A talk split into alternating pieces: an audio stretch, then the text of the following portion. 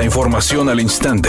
Grupo Radio Alegría presenta ABC Noticias. Información que transforma.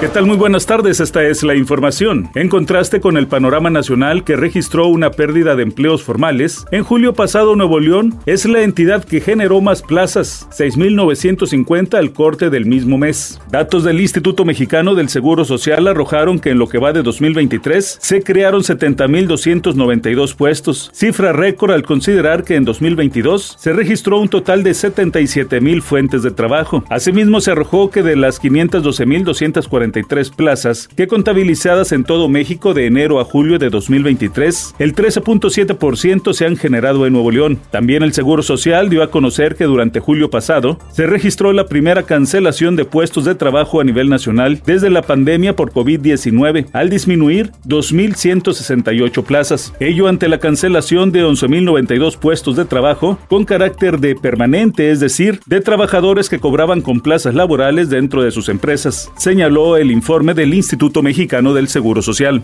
Por otra parte, la creación de empleo eventual estuvo en 8.924 plazas, que fueron insuficientes para reducir el impacto de las plazas que se perdieron, por lo que el mes pasado hubo 2.168 puestos de trabajo menos en México.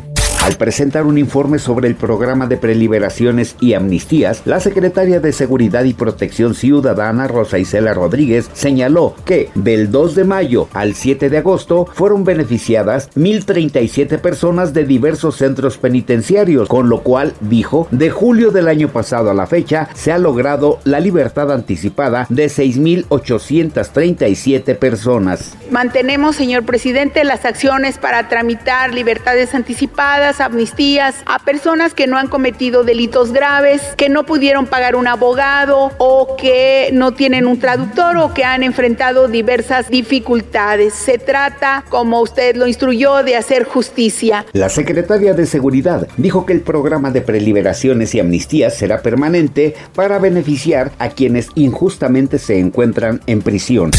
El novio de Sandra Bullock, Brian Randall, murió a los 57 años tras ser diagnosticado con esclerosis lateral amiotrófica hace tres años. La familia de Randall confirmó la noticia y compartió que el fotógrafo prefirió luchar contra su enfermedad y en silencio, ya que no le gustaba el foco mediático. Es con gran tristeza que compartimos que el 5 de agosto Brian Randall falleció en paz después de una batalla de tres años contra su enfermedad. Él decidió desde el principio mantener en privado su padecimiento y aquellos de nosotros que lo cuidamos hicimos todo lo posible para cumplir con su pedido. Hasta el momento, Sandra Bullock no se ha pronunciado al respecto.